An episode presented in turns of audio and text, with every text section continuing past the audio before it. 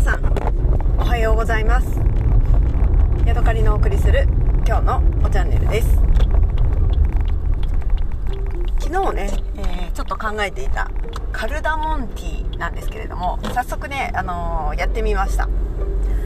えー、昨日ね夜寝る前にえっ、とねあそうそう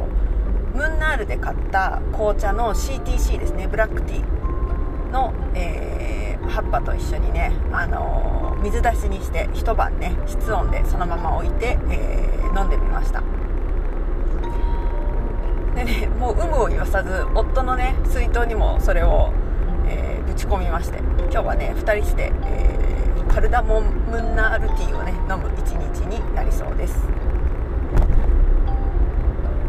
ちょっとね今手元にマイボトルがあるのでそれを飲んでみよう。車走ってるところなんですけどね。はい。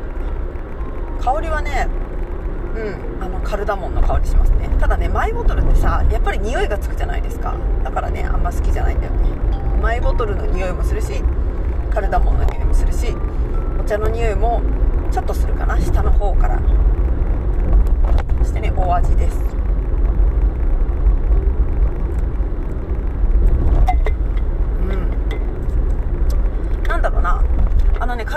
味はするんだけれども最初にね結構ねちょっとね苦いね苦味みたいなものを感じます。何かなって思うともしかしたら紅茶に紅茶の渋みみたいなやつがなんか最初に来るような気もしないでもないっていう感じですね。まず最初に、あのー、香りが不安とくるんだけれどもすぐすぐに感じるのは紅茶の渋み。そんなイメージですね。不思議だな。ただね渋みはくるんだけど紅茶の風味みたいなやつはねもうねほとんどそのカルダモンにね覆いかぶさられて、えー、ほぼね感じないぐらいのね勢いになってますね。ちょっと信号待ちなのでもう一回味わい味わってみます。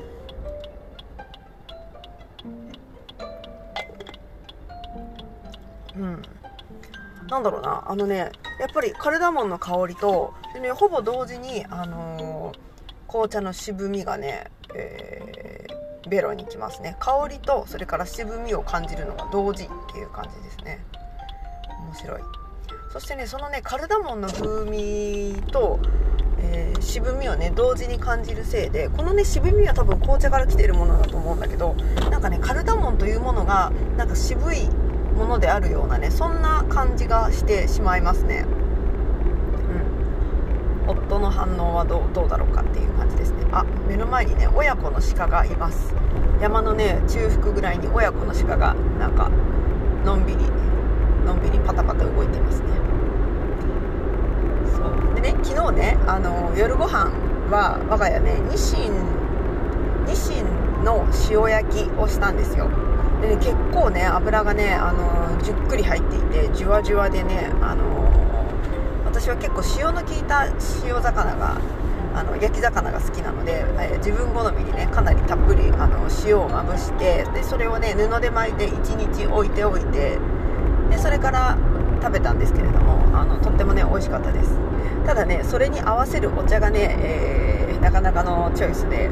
ー、マサラティーミックスの、え水出しをね昨日はご飯の時に飲みました。でね家に帰ったら夫はね釣りに出かけていていなかったんですよ。で、えーとね、昼間に置いておいたお茶これは多分紅茶あ違うなあれだ、えーと、鳳凰炭素の抽出ですね。緑の、えー、チンシャンタイプのものを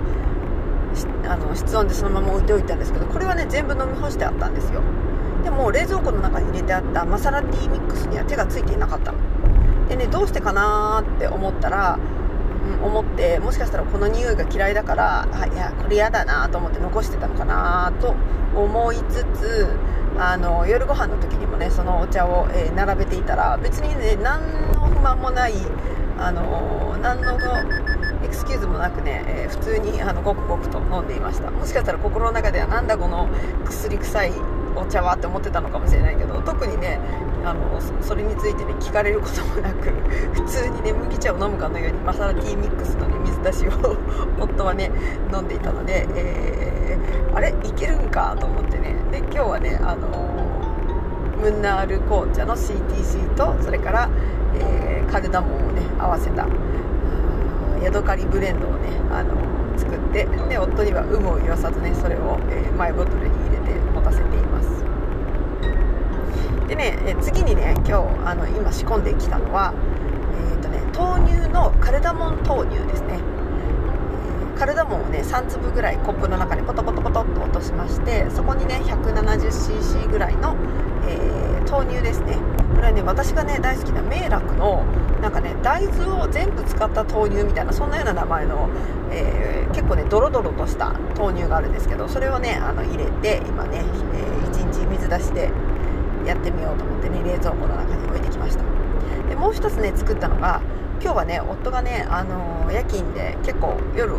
帰ってくるのが遅いんですね。なのでえー、っとね夜は私しかいないので私のためにねなんかお茶を、えー、出しておこうと思いましてこれもねカルダモンにしました。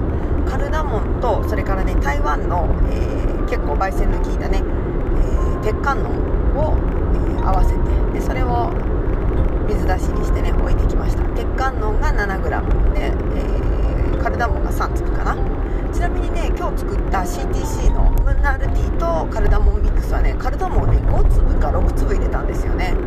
でそれでねちょっとねカルダモン臭が強すぎかなみたいな気がしたので、えー、700cc に対して5粒は多いんだなと思ったので今日は 700cc800cc ぐらいかな？に対して3粒に、えー、ちょっとね抑えてで、えー、セッティングしてきました。さあ家に帰ったらね食べるのが楽しみです。て昨日はねあのー、昨日今日とねまた新しいメロンを食べました。品種というかねあの産地が函館です。函館メロン。これがね私のあの近所のスーパーで売ってまして、えー、大きなね粒で結構ね大きな、あの、実で、えー、980円っていうか1000円しなかったんですよね。だからねお得ではないかと思ってねそれを、え購入してそしたらねあのもうだいぶ黄色くなっていてもう食べ頃ほぼ食べ頃みたいな状態だったので昨日ね家に帰ったらね、えー、昼間のうちに夫がそのメロンをね冷やしてくれていたみたいだったので、えー、夜ご飯をね食べた後に、えー、食べました。今までにねないぐらいのね熟し具合でかなりね透明感がある実になっていたんですね。ちょっと熟しすぎかなっていう感じもありましたね。でねやっぱり夕張メロンを食べた後にその函館メロンのね、えー、980円960円だったかなを食べるとやっぱりね値段が2.5倍違うっていう頭のせいなのかねやっぱり夕張メロンが美味しかったよねみたいなそういう感想になりました。夫も同意見でした、まあ、美味しいものをね先に食べしてしまうのは良くないなっていう気もしないでもないですよね。でもね、うん、やっぱり夕張メロン美味しいからお盆ぐらいまではねあのまだ夕張メロンが買えるんですよね。だから、ね、またもう一回夕張市に行って、えー、JA でねメロンを買ってきたいなーなんて思ったりするんですよね。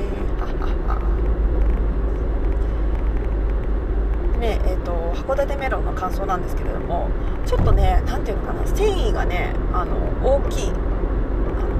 感じがしましたね。繊維がゴロゴロしてるっていうか繊維がホロホロしてるっていう感じかな。夕張メロンのあの果肉はねなんかゼリーのようにプルンとしてるようなそんな印象なんですけれども函館メロンは夕張メロンに比べるとこう良くも悪くもホロホロ感があるっていうのかな。均一かそうね夕張メロンは均一な感じでした。どこを食べても同じようなあのプルンと感があるんですけれども夕張メロンはその種の通っている何ていうのかな繊維みたいなやつがちゃんとこう舌に感じられるような、うん、そんな感じがありましたね。でねやっぱりね夕張メロンよりもちょっと味が薄いようなそんな感じもしました。で夫がね今年はなんかメロン味が薄くないか？みたいなことを言ったんですけど、えー、私たちは夕張メロン2個とそれから頂き物のメロンと今年一番に買ったメロンとでそれから今3つか。夕張メロン2つとそれから函館メロンえなんやらメロン。も